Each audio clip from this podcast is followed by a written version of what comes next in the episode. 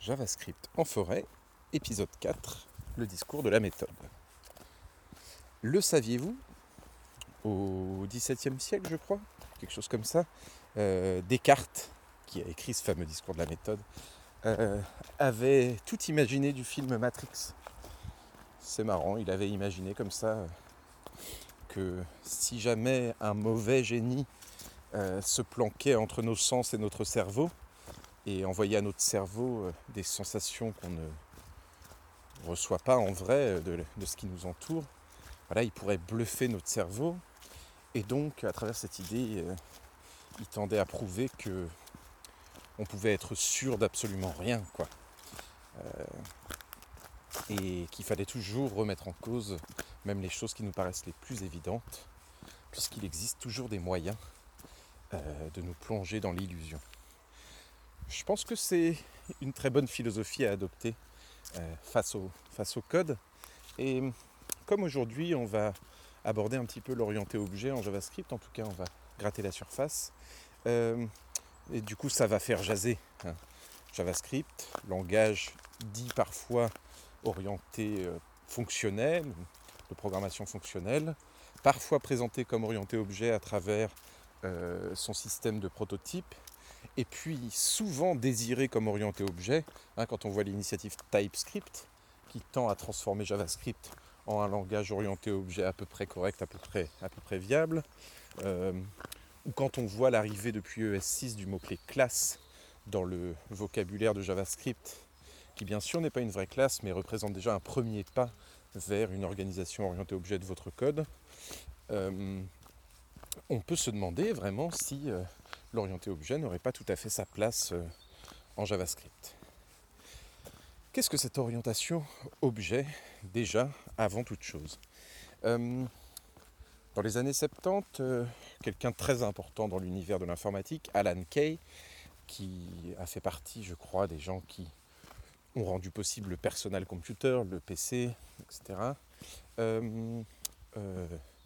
Donc dans les années 70, Alan Kay invente ce langage Smalltalk euh, qui va faire grand bruit et beaucoup, influencer le, monde de l'informatique euh, à venir. Le principe de, son idée, c'est de dire on devrait organiser notre code autour d'objets justement, capables de communiquer entre eux en se passant des messages.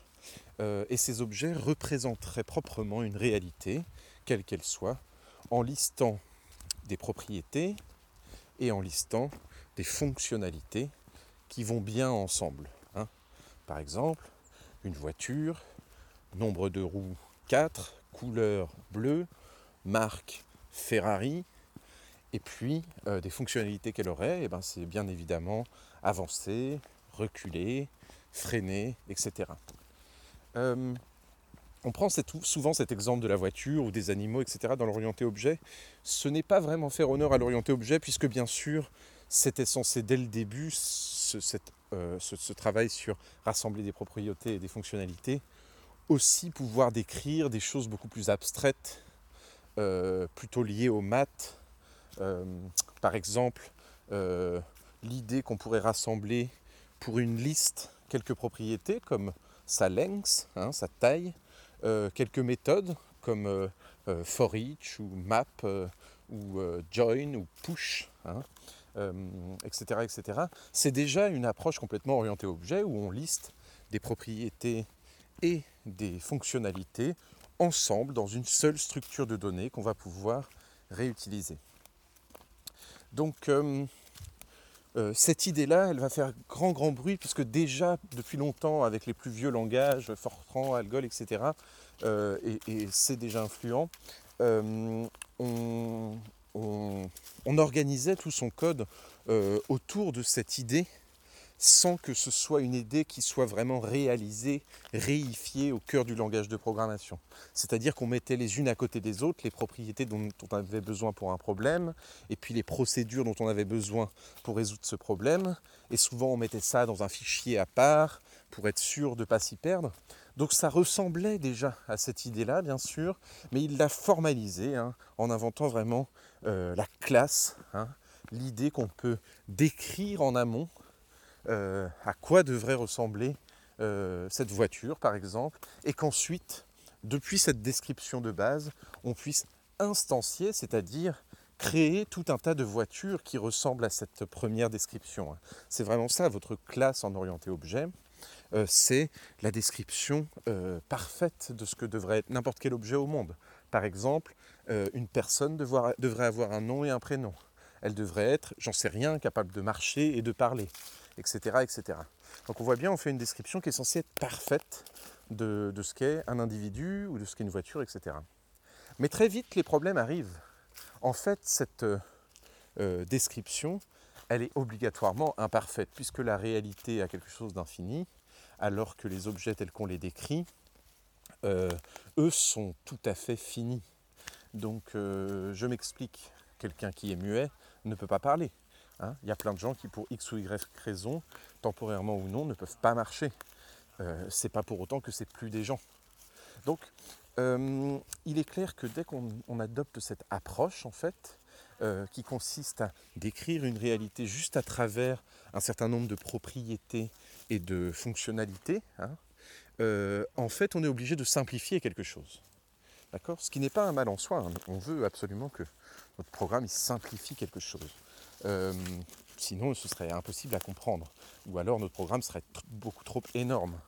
Euh, mais on s'expose obligatoirement à, introduire des bugs, des mauvaises descriptions, à mal décrire une réalité, à ne pas prendre en compte toutes les possibilités, etc.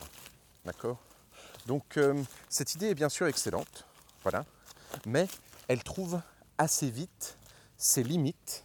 Et d'ailleurs, euh, le principe même de Smalltalk, ça avait été identifié par Alan Kay, c'était attention de ne pas sombrer dans euh, un code impossible à comprendre qui, qui, qui développerait beaucoup trop de, classes et d'objets, euh, qui communiqueraient tous entre eux à travers une, chaîne de messages presque impossible à, redécrire, etc. etc.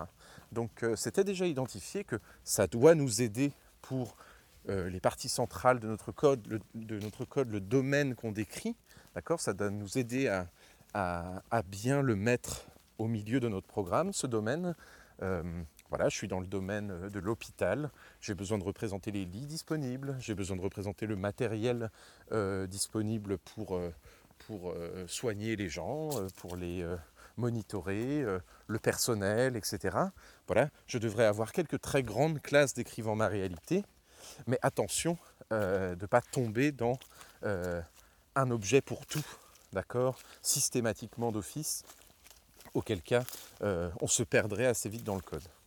Or, cette habitude, elle a été très vite prise hein, euh, euh, dans des langages, par exemple, comme, comme, Java ou C Sharp, qui ont repris les idées de, Smalltalk. Hein.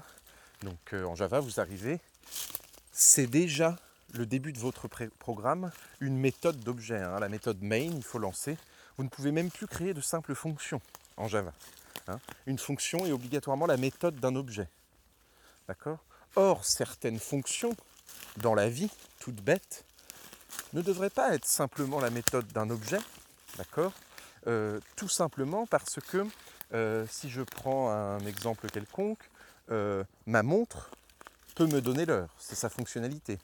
Mais c'est aussi la fonctionnalité d'une horloge de me donner l'heure, d'accord C'est aussi la fonctionnalité du numéro de téléphone que je peux appeler pour avoir l'horloge parlante, etc. Donc c'est la fonctionnalité de beaucoup de choses de donner l'heure. D'accord Donc en réalité, euh, on préférerait peut-être avoir une fonction à part, d'accord, euh, capable de donner l'heure, d'accord, euh, qui ne serait pas obligatoirement reliée par ailleurs à un certain nombre d'objets qui sont les seuls qui devraient avoir cette fonctionnalité. cette idée, bien sûr, elle a été contrée très vite hein, par les langages qui sont issus de Smalltalk, euh, Java, hein, à commencer par Java, qui aura vraiment dominé toutes les années 90 et les années 2000 euh, euh, en termes de programmation logicielle professionnelle. voilà, on a adressé ce problème-là avec l'idée de l'héritage, par exemple. On peut dire, ah ben on va faire une classe abstraite hein, qui décrit n'importe quel objet capable de donner l'heure.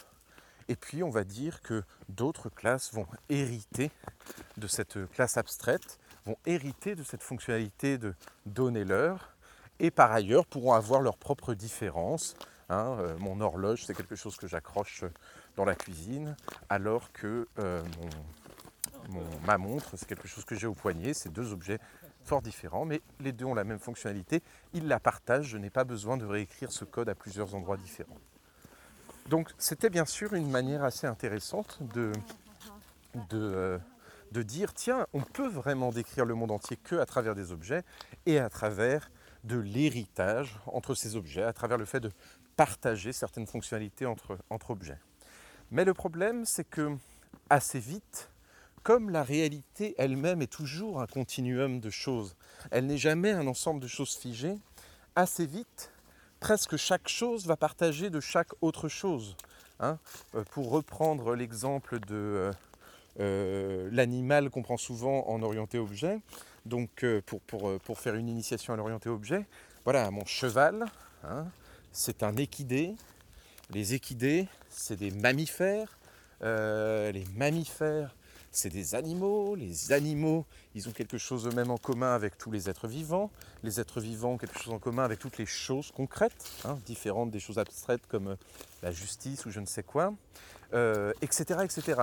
Donc faut-il faire un, héritage qui peut euh, prendre en compte un nombre énorme de classes pour être sûr de toujours ne jamais se répéter dans son code et de bien partager les choses qu'ont en commun euh, à chaque étage euh, deux éléments, c'est une vraie question.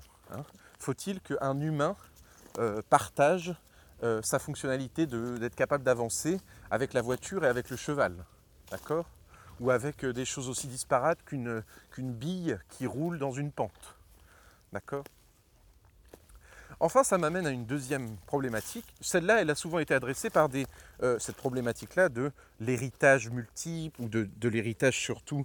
Euh, l'héritage multiple, on ne peut pas le faire en Java, on peut le faire en, C++, on ne peut pas le faire en Java. Mais du coup, euh, l'héritage en chaîne, plutôt comme ça, il a déjà été réglé, ce problème-là, par des bonnes pratiques qui sont proposées dans les design patterns les plus classiques.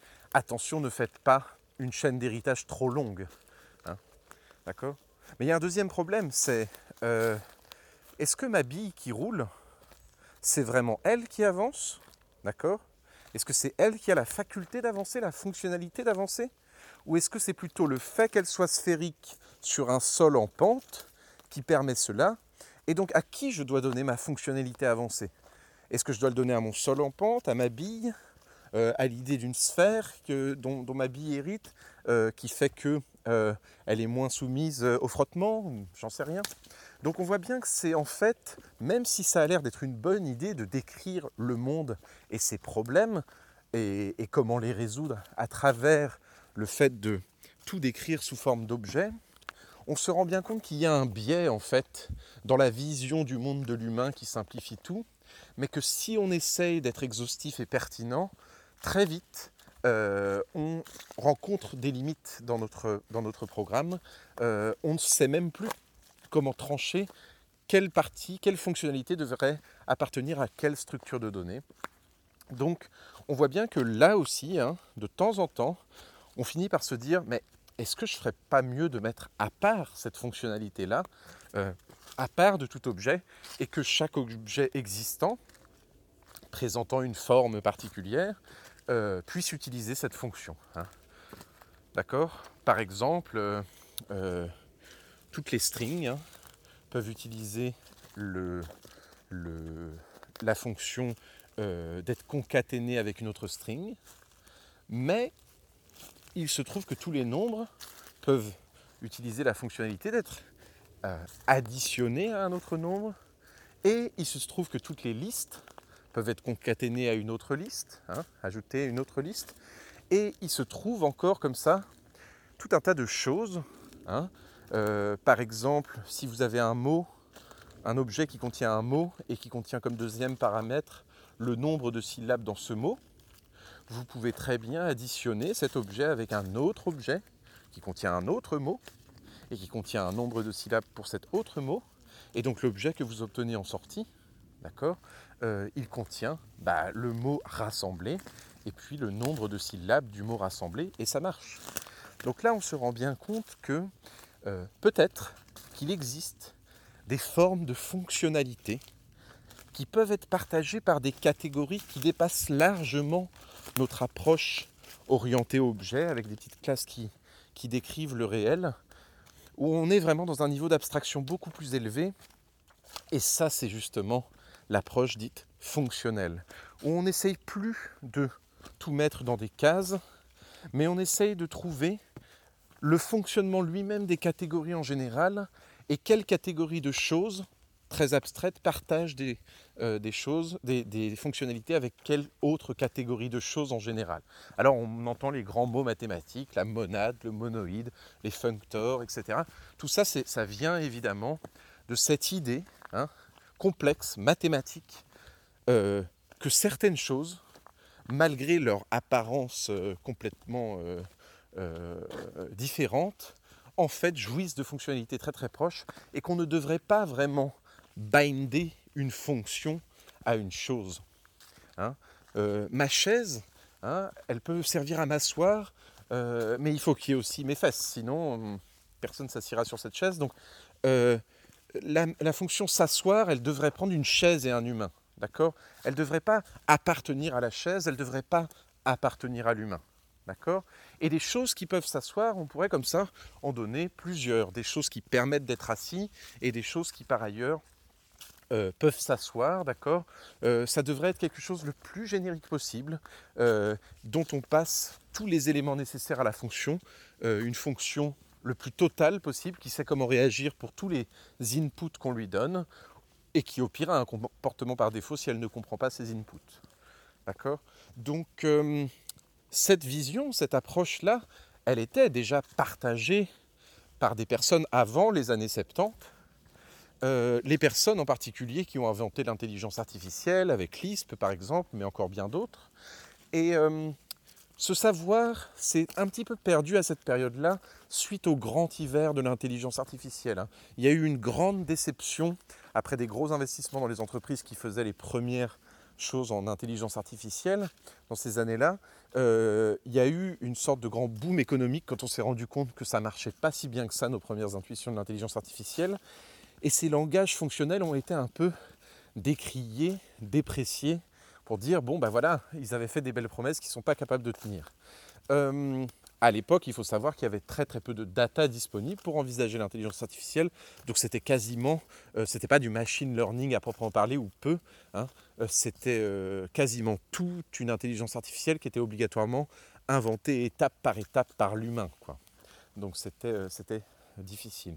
Donc on va dire que voilà, les langages de programmation fonctionnelle sont rentrés un petit peu dans l'oubli, pendant que ces idées géniales autour de l'orienté objet émergeaient, fonctionnaient très très bien pour des programmes pas trop gros, etc. Ou alors pour des programmes qui représentaient des choses hautement virtuelles. L'orienté objet pour faire un jeu vidéo, c'est parfait, puisque c'est vous qui êtes maître de l'univers que vous créez. Que vous créez. D'accord? Donc il n'y a pas vraiment d'ambiguïté dans votre manière de, de décrire un cheval dans cet univers-là, vous savez d'office qu'il aura des défauts par rapport au cheval réel. D'accord? Donc, euh, c'est pas seulement ça, bien sûr, mais voilà, on voit bien que l'orienté objet est tout à fait adapté et a bien marché pour toutes ces années-là, mais qu'en parallèle, on a oublié un savoir qui pourtant était fort intéressant, celui de la programmation fonctionnelle, on ne l'a pas oublié, mais il est devenu très très confidentiel, minoritaire, et il est en train de revenir, ce savoir-là, par la porte de JavaScript principalement, qui est mainstream et en même temps fonctionnel, et en même temps par euh, le, euh, le, les autres langages dans son sillage, euh, que sont tous les grands langages fonctionnels du moment dont on parle beaucoup. Rust a toute une part fonctionnelle bien sûr, mais ce n'est pas le plus centré fonctionnel. On, parle on reparle beaucoup aujourd'hui de Scala, Swift, Haskell, euh, Clojure, euh, Julia, etc., euh, etc. Je ne vais pas tous les citer. Et puis en plus, tous les grands langages, comme Java lui-même, hein, récemment PHP, PHP 7, Java 8, euh, plus anciennement, mais encore d'autres langages introduisent toutes les features du fonctionnel petit à petit. Hein. la capacité de faire des fonctions anonymes lambda qu'on peut passer à d'autres fonctions, etc., sont introduites petit à petit dans, dans tous les langages mainstream pour qu'ils soient sûrs de ne pas passer à côté du coche de ce retour en grâce de la programmation fonctionnelle. Donc pourquoi ça revient? Mon hypothèse, c'est que d'une part, c'est extrêmement sérieux, mathématique et expressif que de se lancer dans la programmation fonctionnelle. D'accord? Ce n'est pas du tout quelque chose de, euh, euh, de, brouillon, c'est moins, généralement moins brouillon que l'orienté objet, etc. Donc on a une pression qui vient d'où? Bah, Qui vient du monde académique, qui veut des programmes corrects, testables, dont on est sûr des résultats, d'accord Et qui, eux, très souvent, utilisent des langages comme Haskell ou autres. C'est vraiment les langages académiques. Donc on a une pression académique sur le monde de l'informatique qui pousse vers la programmation fonctionnelle. D'accord? En second lieu, euh, pourquoi on a un grand retour mainstream? C'est parce que nos programmes aujourd'hui, ils marchent plus quoi. Alors il y a plein de raisons pour lesquelles ils marchent plus, mais on voit bien, hein, on a le téléphone dans les mains tous les jours, il y a 20 nouvelles updates, et quand on regarde pourquoi il y a une update, fix bug, fix bug, fix bug, fix bug quoi. Hein? La programmation, euh, c'est bug oriented programming. On sort les produits euh, pas finis, euh, on ne sait jamais s'ils marcheront, on est toujours en train de bosser sur une V2 qui arrive jamais en espérant qu'elle soit mieux que la V1, mais finalement elle est toujours moins bien, etc., etc. Donc, qu'est-ce qui se passe? On commence à perdre confiance en fait dans notre manière de faire de ces 20 dernières années. Java est en train d'être un petit peu déconsidéré. Alors C Sharp a pris un très bon tournant et puis comme il est dans le monde fermé de euh, Microsoft, euh, on s'en séparera pas comme ça. D'accord? Il a pris un bon tournant ces dernières années hein, euh, avec un, rapprochement de l'open source, du, logiciel libre, etc. mais quand même, voilà, il y a quand même une défiance sur cette manière de faire. On y a cru et on n'y croit plus trop. Et alors, euh, comment on va faire? Eh bien, on va s'intéresser aujourd'hui à euh, cette euh, programmation fonctionnelle qui, elle aussi, a fait des, grandes avancées ces dernières années. Et on commence à avoir des résultats plutôt positifs en de nombreux domaines où on a utilisé cette forme de programmation. Et puis beaucoup de leaders d'opinion hein, partagent ce savoir maintenant sur Internet. C'est beaucoup moins opaque que dans le temps pour apprendre ces manières de faire. Euh, et enfin, euh, on a besoin de plus en plus d'une euh, pensée computationnelle. On a besoin de plus en plus de s'éloigner de la question de abstract class overloaded method, etc. Hein. Comme on dit, voilà, le premier jour que je fais du Java, public, main, void, args, array de string, etc on est déjà perdu dans un vocabulaire technique de professionnel avant même d'avoir écrit notre première ligne de code.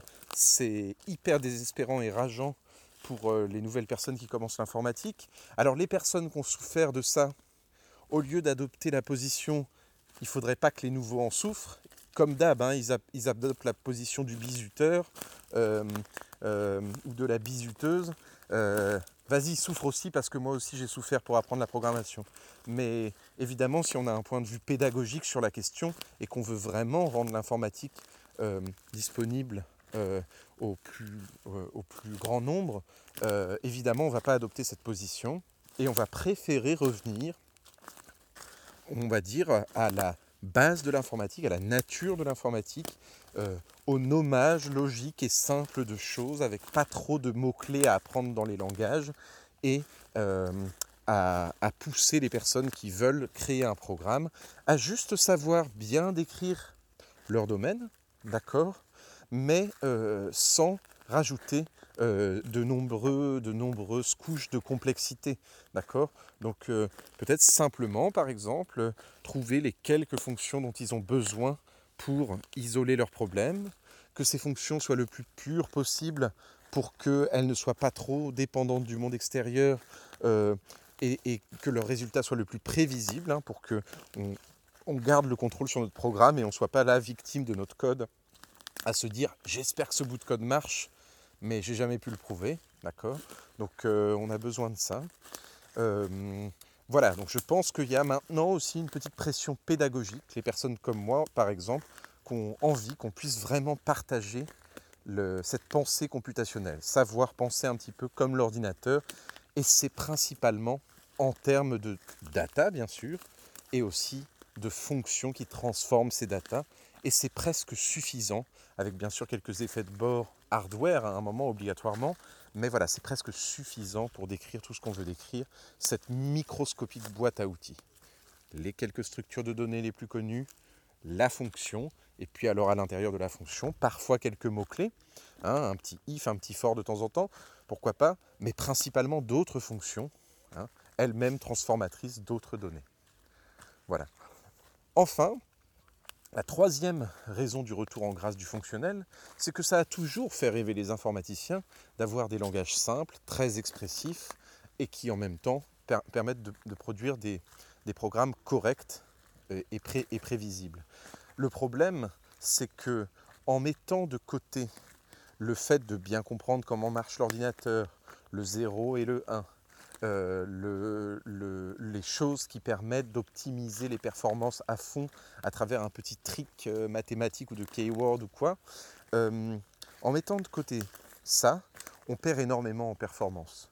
Donc ça a toujours été important pour les informaticiens, pour les développeurs, les développeuses, de connaître des petites choses planquées dans le langage ou des petites manières de faire qui sont hyper optimisées. Hein. Des algorithmes, euh, quicksort, euh, des mots-clés justement, tout simplement comme le mot-clé for ou le mot-clé break, ou des, choses qui existent dans leur langage et qui leur permettent que jamais l'ordinateur ne fasse des calculs inutiles. D'accord? À travers justement plein de petites choses qu'on apprend avec l'expérience, les années en cours, etc. Donc le problème, c'est que ce savoir énorme, bien sûr, et, qu'on respecte énormément, il fait de moins en moins sens aujourd'hui. Pourquoi? Parce que, pour deux raisons, parce que les performances des ordinateurs sont telles que pour l'immense majorité des programmes qu'on crée, on verra tout simplement humainement jamais la différence entre un programme qui a été parfaitement euh, optimisé par des as du hacking, d'accord, euh, euh, et, voilà, et donc ça sert à rien de partir sur un tas d'optimisation dans tous les coins tant qu'on n'a pas une problématique de performance, et on en a beaucoup moins aujourd'hui avec les, le hardware qu'on a, d'accord, d'une part. Et puis, même si notre code n'était pas écrit aujourd'hui de manière performante, eh ben, dans l'informatique, justement, depuis, depuis l'avènement des grands langages de programmation fonctionnelle, mais pas que, euh, on passe de plus en plus, et, l'avènement de Java, merci Java pour ça, on passe de plus en plus par une première étape de compilation de notre code hein, à, l'attention d'une machine virtuelle, et c'est ce qu'on fait en JavaScript, d'accord aussi, bien sûr. Euh, et ensuite seulement ce code-là est réoptimisé pour être parfaitement euh, valide pour l'ordinateur. C'est-à-dire que, en d'autres termes, si jamais ce qui était le plus pratique pour votre ordinateur, c'était de faire des jumps ou des go-to pour qu'il soit le plus performant, d'accord? Euh, Et que un peu moins performant que ça, il y a la boucle fort, d'accord? Et que un peu moins performant que ça, il y a une, forme de récursion, d'accord? Et que encore moins euh, performant que ça, vous avez juste une petite fonction à laquelle vous passez un petit quelque chose et vous savez que ça itère dessus automatiquement, comme un point map ou comme un point for each ce n'est plus vraiment la question de savoir si vous avez bien utilisé le jump ou si vous avez utilisé le for each, parce que vous avez plusieurs couches entre votre programme écrit et l'ordinateur pour optimiser ce que vous avez fait. Et donc votre VM, quand elle va rencontrer votre for each, par exemple, le mot-clé for each en JavaScript qu'on peut faire sur les arrays, elle va pouvoir le transformer en C++ en un for, qui va lui-même pouvoir le transformer en assembleur en un jump et ce d'une manière tellement mieux optimisée que tout ce que vous auriez pu faire dans votre code. Pourquoi? Parce que des milliers de super codeurs partout sur la planète ont optimisé ces outils-là. Et ces outils, maintenant, ils existent dans presque tous les langages, même dans le langage C, qui était connu pour être quasi en communion directe avec la machine. On passe aujourd'hui par LLVM ou d'autres euh, phases d'optimisation ce qui rend aussi les trois quarts des benchmarks qu'on fait inutiles. Et donc les trois quarts des, j'en avais parlé la dernière fois, des, embrouilles de chapelle pour savoir si votre if est meilleur que le mien parce que vous avez mis une bitwise opération dedans alors que moi j'ai mis un gros triple égal. je dis, je dis n'importe quoi, mais ces, choses-là n'ont presque plus cours en fait, puisque votre code, une fois qu'il est parsé, est transformé en arbre syntaxique. les deux codes sont transformés dans le même arbre dans l'énorme majorité des cas. D'accord? Donc de temps en temps, si vous avez besoin de faire une intervention sur les performances, ça peut valoir le coup de relire votre code pour voir s'il n'y aurait pas une technique connue qui fait que à tel endroit, ce serait peut-être mieux euh, euh, d'adopter une autre syntaxe pour que la VM comprenne bien votre intention et puisse optimiser facilement votre code. Ça arrive de temps en temps. Mais plus le temps passe et plus cette pratique est à la marge. Au même titre, la question de savoir quel langage vous utilisez a de moins en moins de sens elle aussi. D'accord? Alors évidemment, dès qu'il y a un garbage collector, quelque chose qui vérifie tout le temps euh, si vos variables seront encore utilisées ou non, en particulier les, références vers des objets et des arrays en mémoire, etc. Évidemment, ça ralentit obligatoirement le code. D'accord?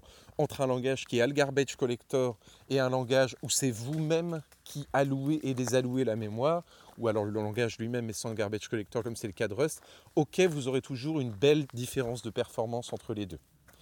Euh, cela dit, euh, à part cette dernière barrière qui est elle-même franchie par plusieurs euh, transpileurs et euh, VM et, et à part ça, il reste plus grand-chose. Hein. Dans toutes les petites techniques secrètes de hackers pour optimiser, il reste plus grand-chose de bien fondamental à connaître. et vous pouvez faire un programme qui sera tout aussi performant en Lisp sans jamais utiliser euh, aucun des mots-clés des langages de programmation, mais juste en créant juste vous-même votre propre langage et vos petites fonctions, d'accord? Euh, Vous pourrez faire aussi un truc aussi performant de cette manière-là que euh, demain avec un autre langage comme Java par exemple, ou que C Sharp ou quoi, alors que c'était peut-être pas effectivement le cas au début des années 90. Voilà. Donc, ou au début des années 80 encore moins.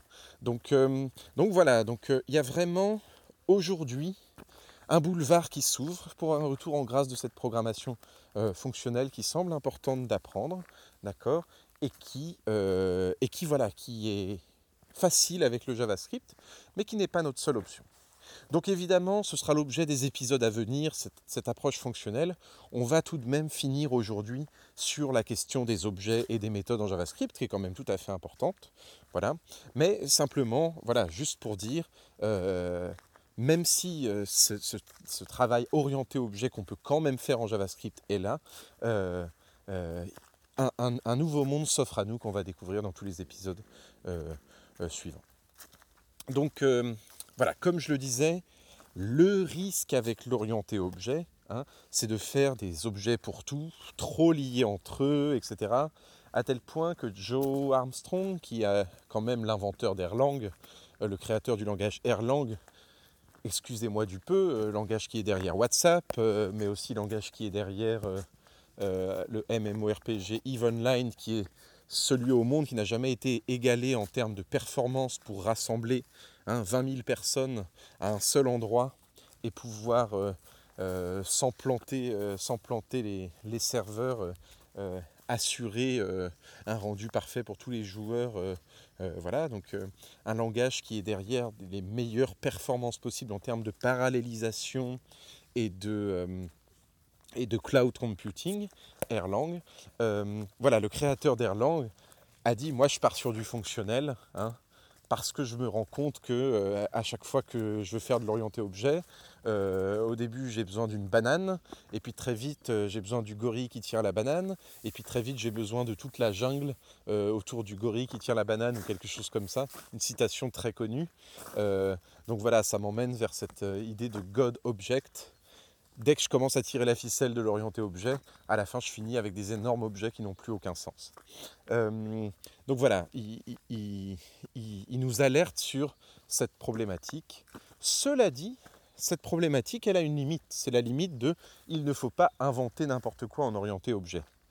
Mais il existe tout de même une simple chose à la racine de l'orienté objet, si on le comprend comme il avait été compris euh, par le fondateur de Smalltalk, c'est juste de dire on va créer quelques structures de données de base bien pratiques qui vont avoir leur propre méthode reliée à elles et ça va beaucoup nous faciliter la vie. Donc, en JavaScript, hein, presque tous les types qu'on a déjà listés jusque-là ont des méthodes rien qu'à eux. D'accord. Le type object, d'office vous avez un objet, vous pouvez d'office depuis cet objet faire la méthode toString par exemple. Vous avez un array, d'accord. J'ai un array euh, const x égale, ouvrez les crochets, euh, toto, virgule titi, d'accord. Euh, Je peux tout de suite, sur mon x, faire la méthode .join, hein, .join, ouvrez la parenthèse et je mets ici, par exemple, entre guillemets, une petite virgule, et eh bien tout d'un coup, mon array hein, va se transformer, en tout cas cette méthode va me retourner une string, euh, d'accord, rassemblant les différents éléments qu'il y avait dans mon array. Donc on voit bien que cette méthode join, hein, on ne voudrait pas que ce soit euh, un nombre qui l'est. Hein. 32.join, ça n'aurait aucun sens. Donc c'est bien pratique d'avoir tout un tas de petites structures, types de base, d'accord, euh, qui ont eux-mêmes chacun leur méthode. Et donc, il y en a certaines qu'il faut absolument connaître, bien sûr, à commencer par les méthodes de Ray, euh, sur lesquelles j'aimerais faire un petit point avec vous. donc, nos arrays, ils ont pour commencer la méthode de base push, hein, qui permet de mettre un, nouvel élément dans le ray en JavaScript. Attention de ne pas confondre avec les autres langages. Hein, dans certains autres, c'est append ou additem, etc. Donc voilà, nos arrays, ils ont la méthode push. Et puis plusieurs méthodes qui y ressemblent. Hein, pop, shift, euh, unshift, qui sont respectivement celles pour supprimer le dernier, euh, supprimer le premier ou rajouter un élément en premier et non pas en dernier. Bon voilà. Vous avez cette petite galaxie de méthodes, vous avez la méthode concat, hein, vous avez la méthode join dont j'ai parlé, et puis vous en avez certaines qui sont vraiment spéciales et qui vont vous changer la vie si vous ne les avez pas encore adoptées. D'accord? La première, c'est la méthode .forEach en camel case. D'accord? Ce n'est ni une boucle for, ni un for off, etc. C'est .forEach sur n'importe quel array. Ouvrez la parenthèse, fermez la parenthèse. Et eh bien dans cette méthode-là, je peux donner une fonction qui s'appliquera sur chacun des éléments de mon array. D'accord? Donc, euh, je reprends mon array tototiti, point for each, d'accord? Je te mets, t'écris ici une fonction non exécutée, hein, juste le mot-clé function, ou alors une euro function, comme vous voulez, d'accord? Et puis, euh, ce qu'elle me retourne, c'est par exemple bonjour plus l'élément sur lequel on est en train d'itérer, ça va donc dire tout seul, ça va me retourner euh, dans ma console, hein, si je fais un console.log de bonjour, plus l'élément euh, bonjour Toto, bonjour Titi. Alors comment j'accède à, cet élément? Un peu comme le for off en JavaScript que vous pouvez faire sur les arrays. Eh ben, j'accède à l'élément euh, en mettant un argument dans ma fonction. Donc la signature que je passe à ma la signature de la fonction que je passe à mon for each est très importante. D'accord? Je ne peux pas lui donner n'importe quoi à mon for each. Je lui passe une fonction qui a un argument, je l'appelle comme je veux. Par exemple, je l'appelle personne, d'accord? L'argument de cette fonction. Donc function, parenthèse, le mot personne, fermez la parenthèse, ouvrez les accolades, et puis je return euh, la chaîne bonjour plus la variable personne. Eh bien automatiquement à cet endroit-là se, mettra, se mettront une par une les différentes valeurs qu'il y avait dans mon array. D'accord? Donc for each, il sert à faire des effets de bord. Hein. For each ne retourne rien. Hein. Si vous faites var x et euh, var y égale x.forEach, peu importe ce que vous mettez dans le for each, il y aura toujours undefined dans votre y. D'accord? For each, c'est vraiment la méthode pour faire des effets de bord, c'est-à-dire pour communiquer avec le HTML, pour mettre des choses dans le HTML, ou pour mettre des choses dans la console, ou pour déclencher, je ne sais pas, des requêtes Ajax ou je, ne sais quoi, euh, ou rechercher des inputs utilisateurs. En tout cas, quelque chose qui a un rapport avec le monde extérieur, mais qui n'est pas de la fonction pure dans mon programme. Cela dit, il est très pratique. Alors, vous allez me dire, peut-être qu'il est pratique, mais enfin, il ne fait pas grand-chose de plus qu'un for ou qu'un for off, justement. Alors si, comme le scope des variables en JavaScript, c'est la fonction, et eh bien justement, le seul fait d'être dans une petite fonction hein, que je passe comme argument à la méthode for each, eh bien, euh, ça fait que déjà j'ai un petit scope rien qu'à moi dans lequel je peux déclarer autant de variables que je veux et qui vont jamais polluer le scope global. Donc rien que pour ça, c'est déjà une bonne chose. Ça fait aussi bien sûr que je peux, la fonction que je passe à mon for each qui dit bonjour à tout le monde, je peux la déclarer ailleurs que dans mon for each. Hein. je peux faire function saluer quelque part, une function saluer qui prend une string et qui retourne bonjour de cette string, et juste donner cette fonction non exécutée, sans les parenthèses, parenthèses à la fin, à mon for each, et il va se charger pour moi de l'exécuter pour chaque élément de mon array. Mais du coup, si maintenant j'ai 200 arrays, d'accord, qui contiennent chacun des strings, eh ben je, leur partage tous cette petite fonction dans les parenthèses de leur for each, et puis voilà, je, récupère, euh, je récupère la mise. Quoi. Donc il y a déjà beaucoup d'avantages, d'accord? Mais alors il y a d'autres méthodes de ray encore plus puissantes, et qui sont celles-là les grandes méthodes les plus connues de la programmation fonctionnelle. Euh, dans le livre SICP, Structure and Interpretation of euh, Computer Programs, qui est sans doute l'un des livres les plus importants de toute l'informatique, mais aussi un des plus durs, euh, pas à comprendre, tout est super simple à comprendre, mais il y a beaucoup, beaucoup, beaucoup de choses, et souvent c'est des choses qui sont nouvelles quand on n'a pas fait un grand parcours académique d'informatique, euh, ou même si on a fait un parcours académique mais un peu trop récent.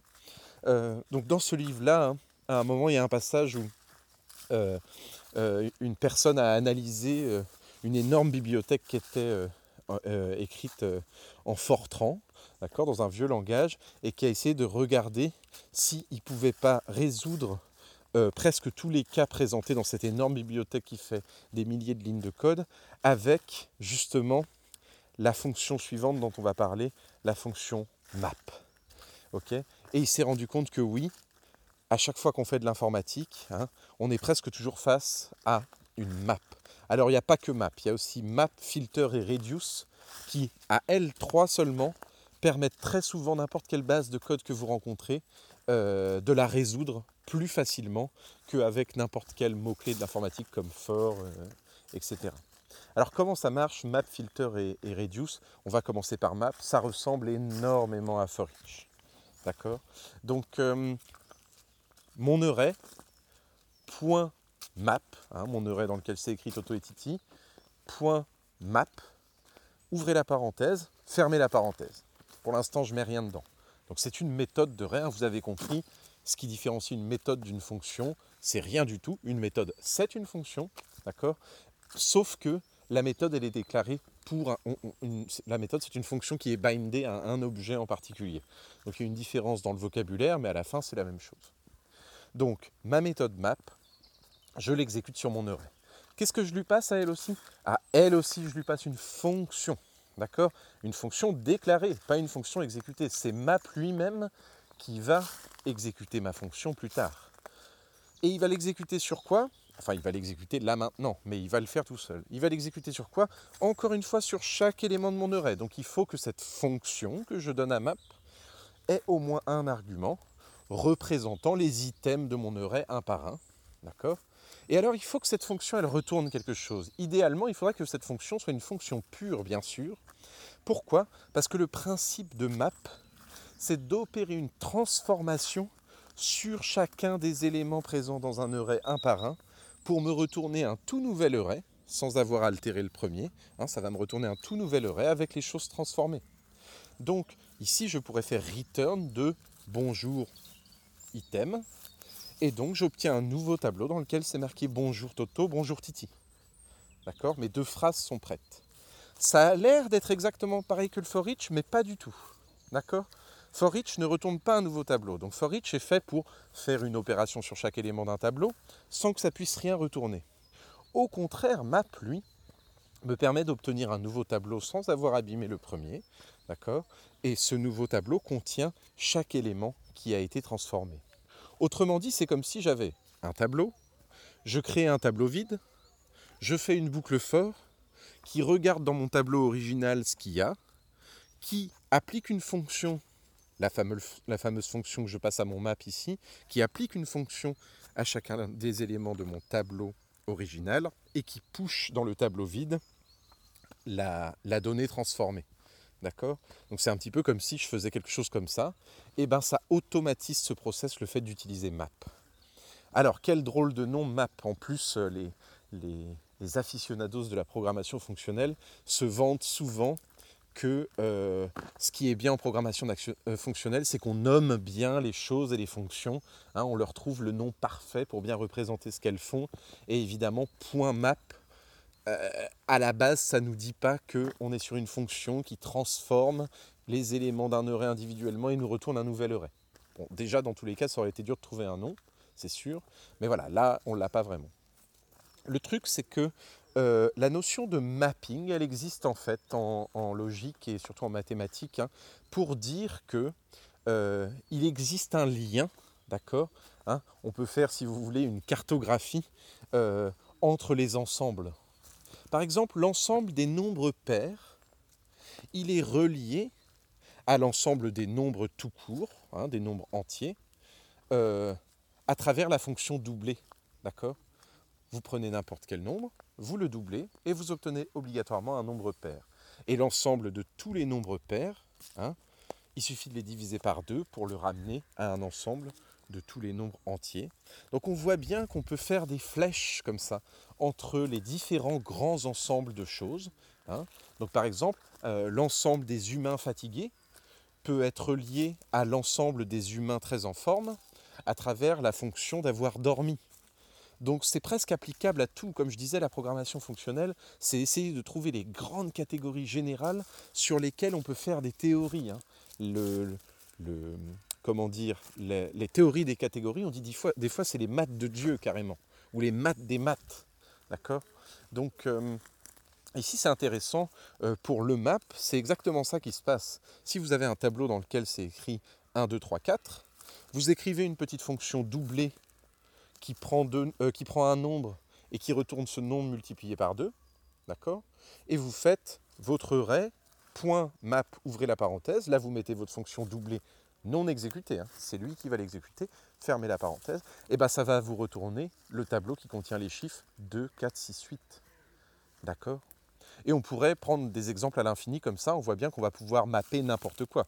Par exemple, je reçois un array dans lequel il y a des objets qui ont tous un prénom. D'accord? C'est des personnes, des employés, ils ont tous un nom, un prénom, un âge, un salaire. Bah, je peux très bien, avec un map, obtenir depuis cet array-là un nouvel array dans lequel il n'y a plus que juste les prénoms. Il m'aura suffi d'écrire une fonction qui regarde dans chaque objet sa sous-partie prénom et la retourne. Et donc, quand je passe cette fonction à ma map, ça va s'appliquer à chacun des éléments de l'array précédent et me fournir un, array de string qui contient juste mes prénoms. D'accord? Et je pourrais faire facilement, je ne sais pas moi, des statistiques sur euh, les prénoms les plus portés dans mon entreprise. Je dis n'importe quoi. D'accord Donc, on a bien ici une fonctionnalité énorme, quelque chose qu'on retrouve toujours en informatique. Recevoir une collection, recevoir un array, euh, soit de string, soit carrément un array d'objets, donc ce que j'appelle une collection, et devoir la transformer en autre chose en passant par un traitement d'accord, sur tous ces éléments. La nature de l'informatique étant euh, d'automatiser les tâches qui se répètent, euh, typiquement une liste est faite de plein de choses qui se répètent, et donc on est vraiment au cœur de ce qu'on fait tout le temps en informatique. Voilà pourquoi Map à lui tout seul hein, résout 30% des problèmes d'informatique, voilà pourquoi c'est peut-être une des, méthodes les plus importantes de tout JavaScript à connaître. D'accord? Donc euh, hyper important. Qu'est-ce que c'est que le, le filter Hein? Donc euh, n'importe quel array, point filter, encore une fois ouvrez la parenthèse, c'est une méthode de array, une fonction qui s'exécute depuis un array. Et eh bien dans mon filter, qu'est-ce que je mets? Une fonction. Voilà encore une des belles marques de la programmation fonctionnelle, être capable de passer des fonctions, anonymes ou non, à d'autres fonctions, hein, chose qui serait impossible dans certains langages où la fonction n'existe même pas. D'accord? Euh, et donc ici, euh, je vais pouvoir passer quoi mon filter Alors attention, la signature de la fonction que je lui passe est très importante. Il faut que je lui passe une fonction qui prend un argument, d'accord? Pour pouvoir comparer les différents éléments qui sont dans mon array, donc comme for each et comme map. Mais elle, cette fonction-là, il faut absolument qu'elle retourne true ou false, un booléen. Pourquoi? Parce que quand j'utilise la fonction filter sur un array, D'accord Ça va me retourner une sous-partie de cet array. Tous, les éléments qui auront répondu true vont m'être donnés dans mon nouvel array que je reçois, et tous ceux qui m'ont répondu false ne seront euh, seront mis de côté, ne seront pas dans le nouvel array que je reçois.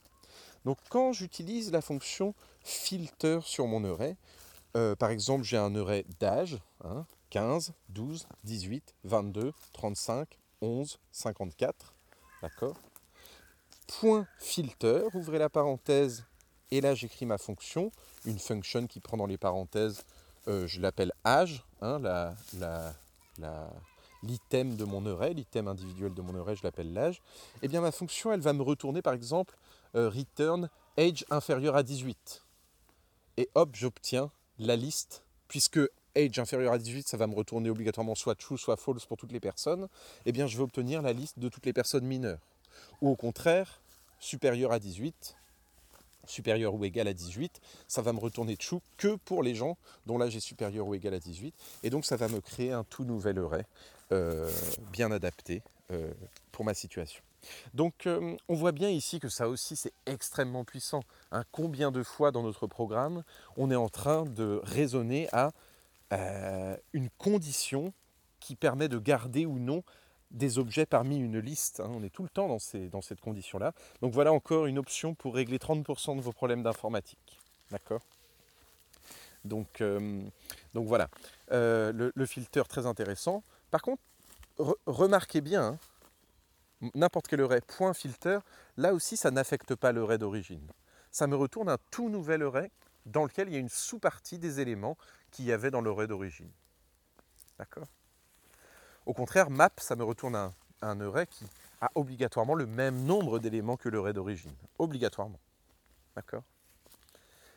Enfin, on a le dernier. Alors celui-là, il mériterait une émission à lui en entier et on en reparlera plus tard. C'est le reduce, hein, euh, qui s'appelle fold dans beaucoup de langages euh, et qui est en fait euh, l'accumulateur, la, fonction d'accumulation des éléments d'un array. Alors justement, je vous disais tout à l'heure, hein, euh, il existe en, mathématiques une entité, on va dire, une catégorie spéciale qu'on appelle le monoïde. Qu'est-ce que c'est que ce monoïde? Eh bien, c'est toutes les choses au monde, hein, j'en ai déjà parlé, toutes les choses au monde qui peuvent euh, être additionnées les unes aux autres d'une manière ou d'une autre, hein, qui ont une opération d'association qui existe, d'accord, qui nous permet de les mettre ensemble et d'obtenir un résultat lui-même présent dans cet ensemble de choses qu'on peut assembler. Par exemple, les nombres. Hein. J'ai l'ensemble des nombres, j'en prends un dans cet ensemble 3, j'en prends un autre dans cet ensemble 4, et quand je les associe, j'obtiens un 7 à travers l'addition. Eh bien ici, on voit bien que 7 fait lui-même partie de l'ensemble des nombres. D'accord? Donc je suis vraiment face à un monoïde. Donc il y en a plein, plein, plein des monoïdes. Hein. Euh, d'ailleurs, ils sont plus liés à l'opération qu'à l'ensemble lui-même. Hein. D'accord Si je prends un nombre et je le multiplie avec un autre, j'obtiens de nouveau un nombre. Mais on voit bien que pour les strings, c'est pareil. Je prends n'importe quel string, Toto, et puis n'importe quel autre string, bonjour, et puis je les associe, hein, bonjour Toto, eh bien j'obtiens bien une nouvelle string, quelque chose qui fait partie de l'ensemble des strings, quelque chose qui fait bien partie de l'ensemble de toutes les strings imaginables au monde. D'accord? Donc c'est pas tant l'ensemble lui-même, d'ailleurs l'ensemble il peut être similaire, par exemple l'ensemble de l'argent, c'est finalement jamais qu'un ensemble de nombres, euh, voilà, et puis euh, le fait de, euh, de pouvoir faire une facture, euh, qui représente un ensemble de prix pour obtenir un prix final, d'accord? On voit bien que j'ai l'ensemble des prix qui est en fait l'ensemble des nombres et que mon prix final, c'est juste l'addition de tous les prix de mes éléments individuels. Il fait bien partie de cet ensemble des prix possibles. Donc les mots qu'on met dessus sont pas si importants. Ce qui compte, c'est cette idée, d'accord, générale que il existe des ensembles de choses qu'on peut associer pour obtenir une autre chose faisant partie de ce même ensemble et que ce pattern revient sur plein de choses en informatique, bien sûr, mais même dans la réalité en général. Hein. C'est pour ça qu'on parle des maths de Dieu. Hein. Ils essayent de décrire la réalité générale, en fait. Donc, il y en a plein d'autres des catégories qui ont plein de propriétés comme ça. Donc là, on est sur le monoïde, qui est intéressante. Elle est très présente en informatique. Et donc, elle a une autre condition. Hein. Elle a la condition qu'on puisse identifier un élément neutre qui, lorsque je l'associe à un autre, ne le modifie pas. Hein. Dans le cadre de mon addition, 1 plus 0, ça fait toujours 1. 10 plus 0, ça fait toujours 10. Donc j'ai bien un élément neutre ici, d'accord? Le 0. Donc je suis bien sur un monoïde. Pareil pour mes strings à concaténer. Hein. Bonjour plus une string vide, ça fait toujours bonjour. Toto plus une string vide, ça fait toujours bonjour. Euh, ça fait toujours Toto. D'accord? Donc je suis bien sur un monoïde parce que j'ai découvert une valeur neutre, d'accord Pour la multiplication, le 1. Je multiplie 5 par 1, ça fait toujours 5. Et ainsi de suite. D'accord Elle est très importante cette, valeur neutre pour pouvoir parler de monoïde, entre guillemets. Donc peu importe le terme, même s'il est un petit peu euh, scientifique, euh, voilà, on comprend euh, cette, cette logique des ensembles. Et le reduce, c'est l'opération miroir de cette euh, propriété d'être un monoïde que possèdent euh, certaines choses. D'accord?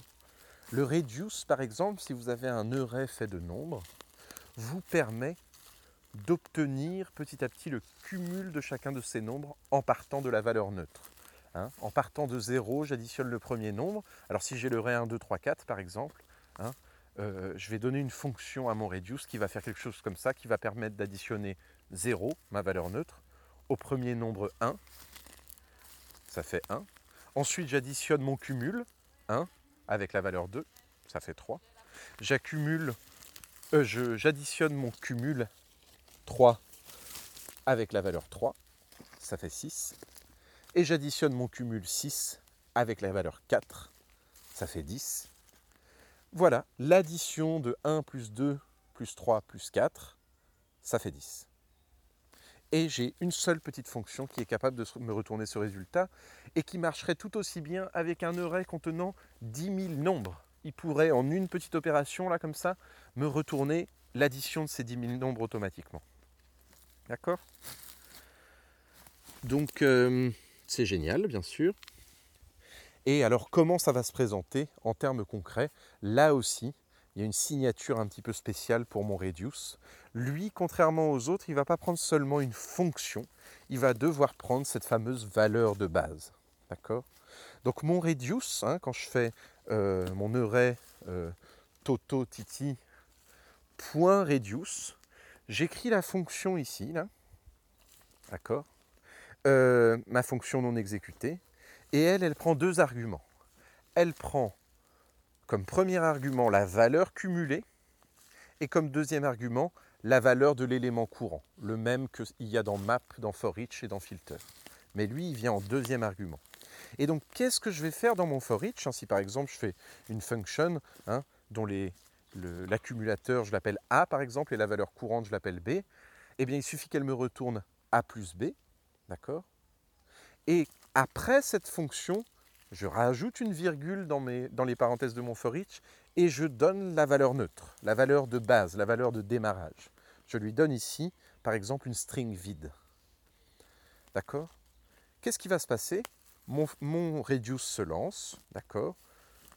Au titre de l'argument A, le premier argument, il recherche la, valeur neutre que je lui ai donnée, le fameux 0, hein, le deuxième argument de mon reduce. Il trouve le 0, il le met là et il va lui additionner B, l'élément courant, c'est-à-dire Toto.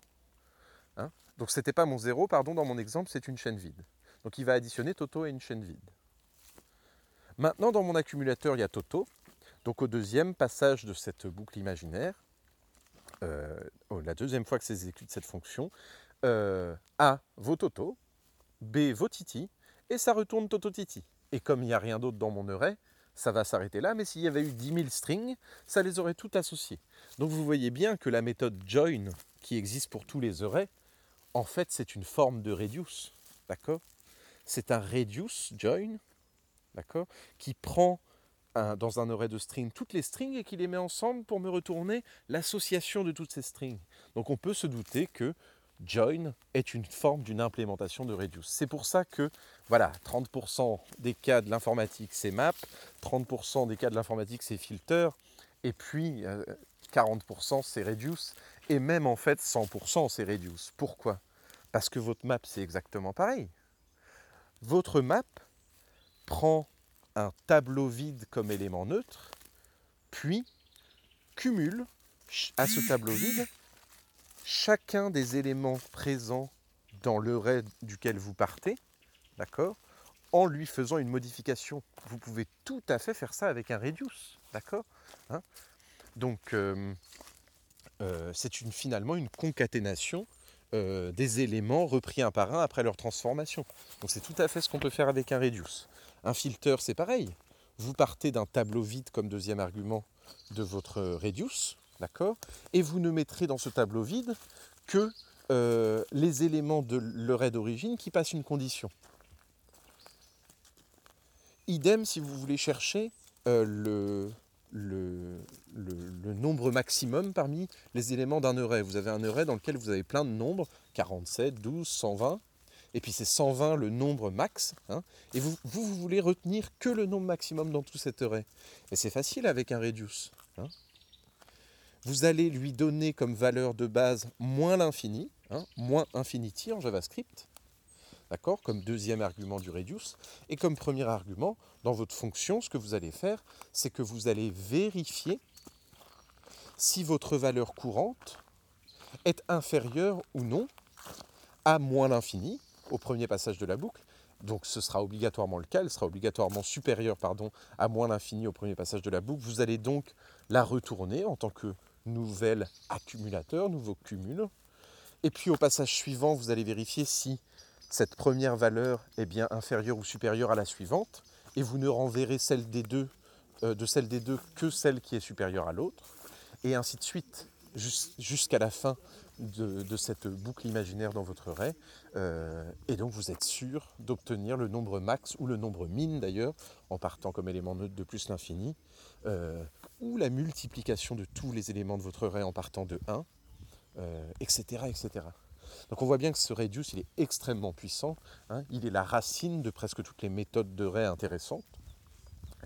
Et presque tout peut être pensé en, comment dire, avec le prisme d'un reduce. Presque toute opération sur un array peut être pensée avec ce prisme-là. Donc le connaître changera votre vie, bien sûr. Euh, mais attention, hein, c'est pas pour rien qu'on a inventé map et filter.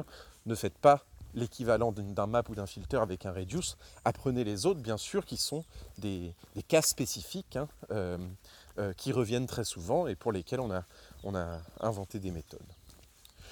Donc voilà, on a ces méthodes de ray, il faut les connaître, on voit qu'elles sont très puissantes et alors dès que vous entendez parler de map reduce filter, vous êtes obligatoirement dans un langage de programmation fonctionnelle puisque c'est des méthodes auxquelles on doit passer des fonctions. C'est des fonctions auxquelles on doit passer des fonctions comme argument et elles vont se charger pour nous d'exécuter ces différentes fonctions, ces différentes callbacks hein, sur certains éléments avant de nous donner un résultat. On délègue à JavaScript le soin de, euh, d'exécuter toutes ces fonctions. D'accord?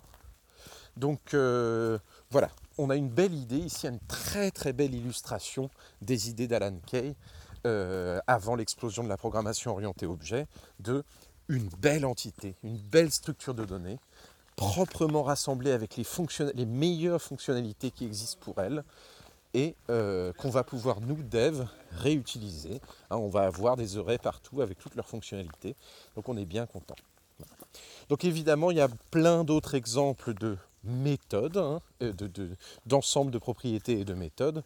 Hein, quand vous avez par exemple en face de vous les éléments du DOM, dont on parlera aussi dans les prochaines émissions pour faire du JavaScript côté client un peu plus spécialisé. Hein, quand vous allez chercher euh, avec document.getElementById ou query selector quelque chose dans votre HTML, on voit bien hein, que query selector c'est une méthode de l'objet document. D'accord? Ou si vous faites console.log de cet élément que vous venez d'être allé chercher, .innerHTML, hein, ça va vous loguer la string HTML, tout le HTML contenu dans cet élément. Donc le innerHTML est une propriété de votre objet. Hein, alors que le euh, est une de ces méthodes. Donc on va voir que évidemment dans JavaScript tout court, hors du DOM, on a beaucoup d'objets qui ont des méthodes et des propriétés voilà, et qui sont nos outils de base pour coder. Et puis évidemment, hein, le reste de la galaxie JavaScript est lui-même fondé autour de ces idées en général. D'accord? Donc, euh, ce qui souvent est bien pratique. On voit bien hein, que nos strings elles-mêmes, elles ont des méthodes. Alors j'en ai déjà parlé, c'est bizarre en JavaScript, les strings sont vraiment considérés comme des primitifs, hein, contrairement à un langage comme Java où on assume complètement l'idée que les strings sont des objets qui ont des méthodes et des propriétés, etc.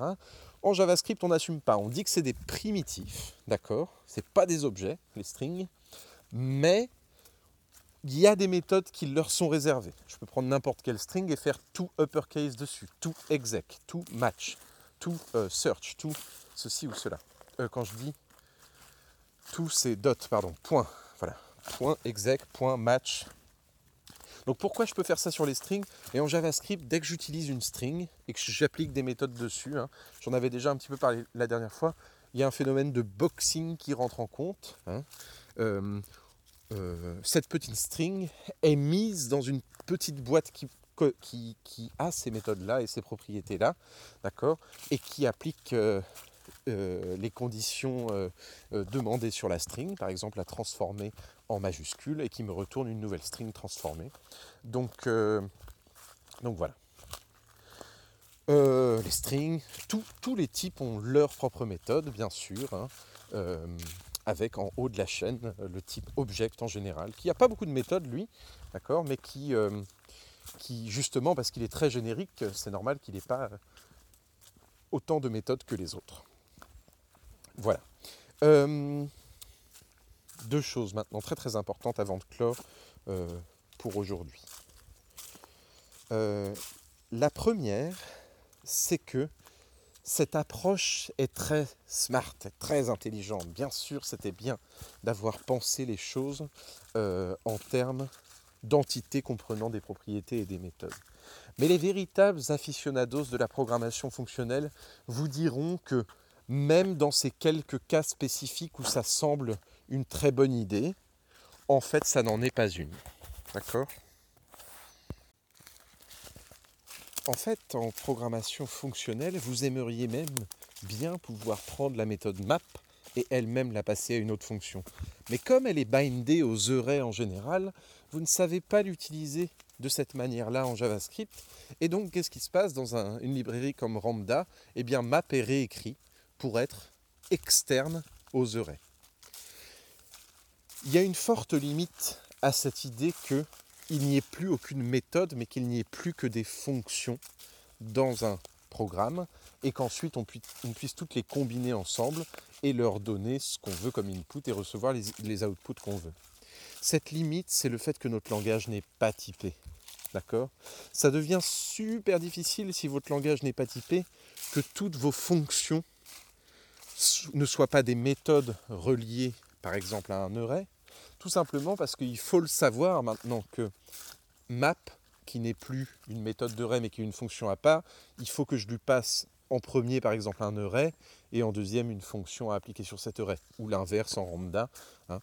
je te passe en premier la fonction, je l'enregistre dans cet état-là, et puis plus tard je te passerai des arrays. Donc ça pose un véritable problème euh, si votre langage n'est pas typé, parce que ça veut dire que vous devez avoir une super documentation qui coule pas de source et tout savoir des fonctions que vous utilisez. Or, il y en a des milliers des fonctions dans vos programmes. Donc, évidemment, dans un univers non typé, c'est assez difficile d'avoir un bon tracking de toutes ces fonctions. Ce n'est pas évident. Du coup, Java est presque un extrême inverse. Tout est hyper typé. Et en plus, vous avez des méthodes. D'accord? Donc, euh, je trouve qu'il y, a un qui est, un, exemple qui est puissant en PHP, on voit bien le problème. Il y a énormément de méthodes d'array qui sont des méthodes auxquelles il faut passer un array, d'accord, pour qu'elle fasse quelque chose sur cet array. Mais le problème, c'est qu'une fois sur deux, on a été obligé de mettre array dans le nom de la méthode, rien que pour comprendre qu'elle s'applique aux arrays. D'accord? Euh, et puis une fois sur deux, il y, a, des méthodes qui sont faites pour les arrays auxquelles il n'y a même pas le mot array dans la méthode. Donc il n'y a plus qu'à tout apprendre. Et si vous oubliez entre-temps, il n'y a rien pour vous aider. Quoi. Donc euh, je trouve que c'est une limitation d'office du fonctionnel, d'accord, euh, qui consiste à du fonctionnel qui consiste dans un langage non typé à devoir connaître beaucoup de choses sur vos fonctions avant de commencer à travailler. Donc, euh, bien sûr, vous pouvez avoir une très bonne hygiène de documentation qui permet de contourner ce problème en JavaScript. Mais des fois, j'apprécie beaucoup de, travailler soit en TypeScript en fonctionnel, soit avec des langages statiquement typés qui permettent, euh, de faire du fonctionnel, dont on parlera peut-être à d'autres occasions. Euh, une autre considération qui peut sembler vraiment intéressante, ça n'a jamais été une erreur, l'orienté objet. Hein. Pourquoi?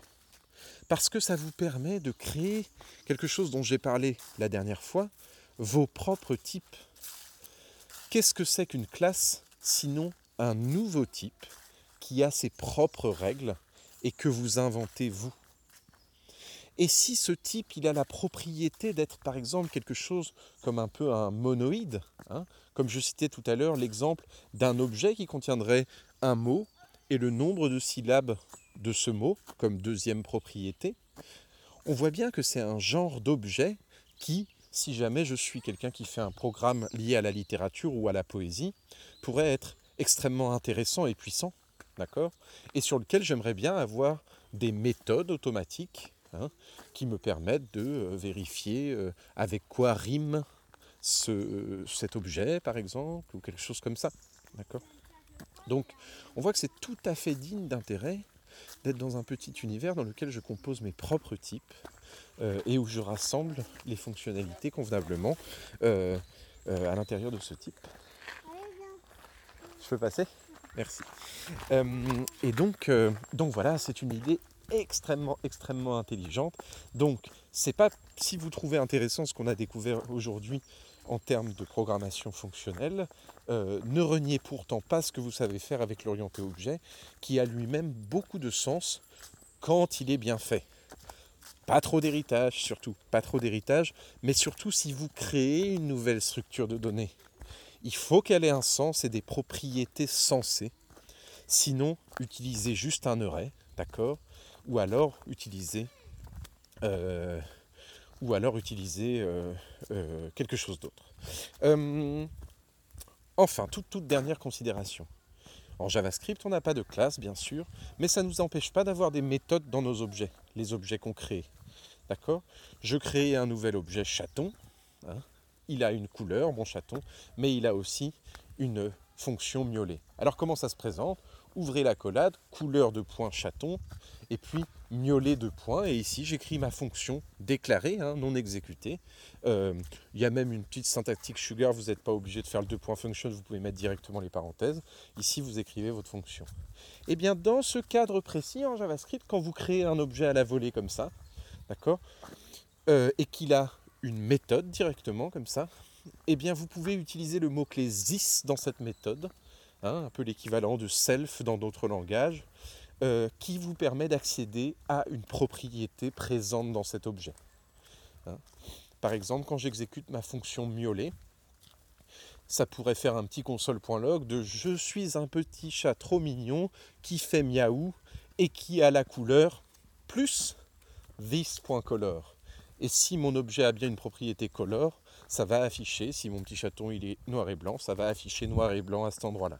D'accord? Donc en JavaScript, on a ce mot clésis dont on reparlera prochainement, qui existe, qui peut être bindé à un objet, d'accord et qui est très intéressant dans le cadre des méthodes qu'on définit nous-mêmes. Mais attention, il ne marche pas du tout comme dans la plupart des autres langages euh, de programmation, a fortiori orienté objet. Euh, voilà. Donc on en parlera une prochaine fois. En tout cas, merci de votre écoute. Euh, je vous souhaite un très beau week-end et je vous dis à bientôt. C'était Loïc Truchot pour JavaScript en forêt.